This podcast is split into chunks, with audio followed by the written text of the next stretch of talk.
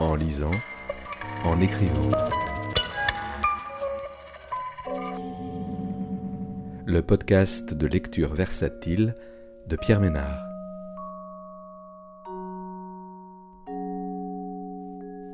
Aujourd'hui, Chaviré de Lola Lafont, paru aux éditions Actes Sud en 2020. Lola Lafont évoque la plongée en enfer d'une jeune fille victime d'un réseau pédophile, les différentes étapes du mécanisme pervers mis en place par les pédophiles, séduisant jusqu'aux parents pour favoriser leur aveuglement. Elle décrit également avec justesse le traumatisme vécu par les adolescentes victimes, la dépression, le renversement de la violence subie en sentiment de culpabilité. Ce n'est pas ce à quoi on nous oblige qui nous détruit, mais ce à quoi nous consentons qui nous ébrèche. Ces hontes minuscules de consentir journellement à renforcer ce qu'on dénonce. Au-delà de l'histoire centrale autour du réseau, il y a un travail autour des corps et de ce que la danse exige de ceux et celles qui la pratiquent. Un livre incontournable sur le consentement, les remords et le pardon. Lara se targuait d'être dotée d'un don d'anticipation, lequel, le plus souvent, ne donnait lieu qu'à de pesantes anxiétés. Elle allait dîner chez ses parents, s'annonçait à l'interphone d'un C'est moi, maman enjoué, et la mort à venir de sa mère lui montait au cœur. Au premier baiser d'un garçon, Lara visualisait la rupture. Quand le chien de sa cousine se levait contre elle, Lara frissonnait. Ce regard confiant de l'animal s'adresserait bientôt au vétérinaire qui lui ferait la piqûre terminale. Mais lorsqu'elle fit la connaissance de Cléo, Lara ne pressentit rien, rien de ce qui, trois mois plus tard, ressemblerait à une évidence. Des semaines durant, Lara s'agaça d'une colocataire malaisée à cerner. Puis, sans étape ni avancée, soudain, rien ne fut pareil. Lara avait envie de parler de Cléo à tous, mais pas en s'en plaignant à sa façon habituelle. Elle avait envie de raconter Cléo, d'en porter le drapeau. Ces danseurs-là, qui travaillaient pour des émissions de variété, étaient des ouvriers de l'art, sans gloire, expliquait-elle à son entourage. Les spectateurs ne s'attardaient pas sur eux. Personne n'écrirait d'articles élogieux sur Cléo. Et le plus beau, s'emballait Lara devant ses amis déconcertés, c'était que Cléo s'en fichait, alors que tous, dans la compagnie de Malco, étaient formidables. Finalement, lui fit remarquer une amie, Lara était très variée de paillettes à quel moment les lettres du prénom de Cléo s'immiscèrent-elles partout en un scrable joyeux? On disait pied, Lara entendait jambes, collant noir, Cléo. On disait douleur, elle pensait camphre, pommade, salle de bain, Cléo, Cléo. On servait à Lara un thé trop infusé, Cléo. Le matin, qui oubliait la passoire dans la théière, des copines féministes prenaient la tête d'une manif, leur banderole citait Emma Goldman.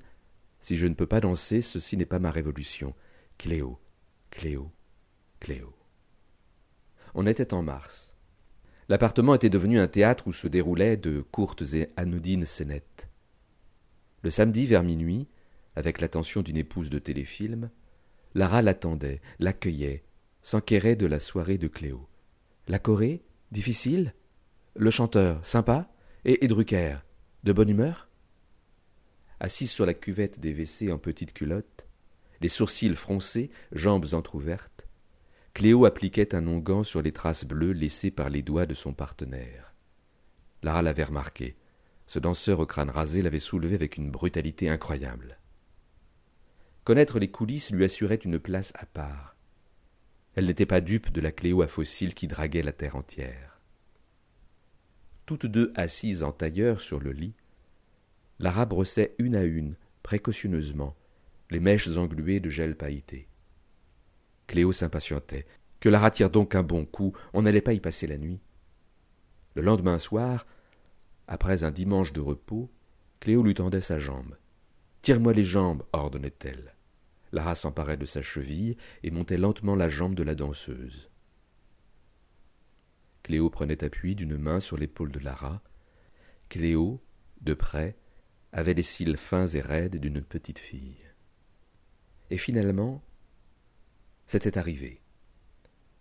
L'air froid entrait par la fenêtre entr'ouverte de la chambre, et tout le reste faisait une pause, comme si le quartier entier retenait sa respiration.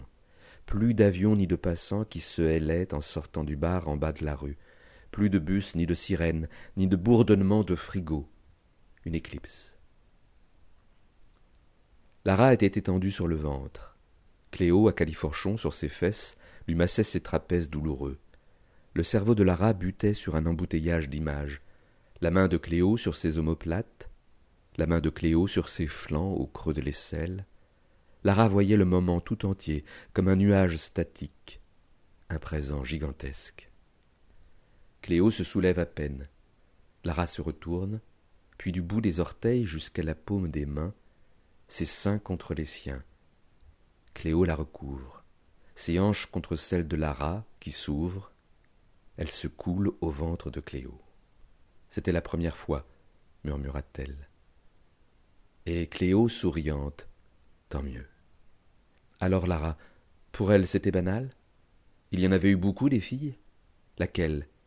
Mélanie, la peroxydée Ta peau, c'est un scandale, disait Lara la joue posée au creux de l'aine de Cléo dont le silence accentuait l'emphase de ses mots. Mais ce n'était pas grave. Qu'avait-elle fait de son corps, de son sexe toutes ces années? Les jambes de Cléo étaient marquées d'échymoses, de nuances de bleu. Lara suivait de l'index la corne du talon rêche, les cuisses à l'odeur d'arnica, se bombait du quadriceps. Elle immobilisait Cléo, son genou glissé entre les cuisses chaudes de la danseuse, le nez dans son cou, le souffle coupé. Le plaisir surgissait sans préambule, la traversait. Cléo apportait son thé au lit à Lara avant de partir au cours. Elle lui achetait le pain au seigle et au miel dont elle raffolait, lui massait les pieds après son service au salon de thé, riait aux imitations que Lara faisait de Delphine. Cléo disait Comme tu veux, tout me va lorsque Lara proposait de choisir entre deux films, deux expos. Cléo, qui venait de fêter ses vingt-sept ans, sept ans de plus que Lara, était une môme, qui pouffait lorsqu'elle prononçait le mot chatte, qui faisait des paris stupides, chiche qu'elle demanderait une braguette à la boulangerie, qui était incapable de prévoir ce qu'elle allait faire cet été, c'était trop loin, qui se déshabillait en jetant ses habits en tas, sa chambre était un foutoir d'ado, maugréait Lara, en trébuchant sur une serviette roulée en boule ou un magazine. C'était mignon cette façon qu'avait sa colloque de dire au revoir pour au revoir, avait fait remarquer Yvan, un camarade du collectif. Lara l'avait rabroué, se moquer de fautes de langage, c'était du mépris de classe. Elle, elle corrigeait avec douceur la danseuse. Au revoir. Et on ne disait pas ramener du café, mais rapportée. Cléo avait vaguement mentionné qu'elle avait grandi en banlieue est. Lorsque Lara s'était enquise des conditions de vie de ses parents, Cléo s'était esclaffée. On avait prononcé le mot banlieue et donc Lara imaginait des tours et des dealers. Les appartements des HLM de Fontenay étaient spacieux et lumineux. Sa mère était vendeuse dans une boutique de vêtements à Paris. Son père, lui, avait eu du mal à retrouver du travail après son licenciement. Aujourd'hui, il travaillait au stock chez Carrefour. Cléo admirait sa mère qui se défonçait. Tu ressortais de sa boutique avec un pull même si tu n'avais pas l'intention d'acheter. Ce vocabulaire de combat de la danseuse mettait Lara mal à l'aise. Elle levait les yeux au ciel, pitié, pas de Bernard Tapie dans son lit. Comme cette façon qu'elle avait de se planter devant le miroir en pied du salon, se faisant face comme on prend connaissance d'un ennemi, feignasse molasse. La violence verbale de Cléo tournoyait, s'abattait, n'épargnant que Malco. Tel caméraman n'avait qu'à crever la gueule ouverte, qui faisait sans la prévenir des gros plans sur ses seins. Heureusement que Malco était là pour veiller sur elle. Tel animateur était un porc à éviscérer, qui couvrait de compliments les danseuses qu'il notait de un à dix à la cantine de TF1 une fois qu'il avait couché avec elle. Mais Malco l'avait à l'œil. Lara raillait la vénération de Cléo pour celui qu'elle appelait le patron. Cléo avait protesté, c'était un maître, pas un patron. Et par ailleurs, ses parents vénéraient Tapi.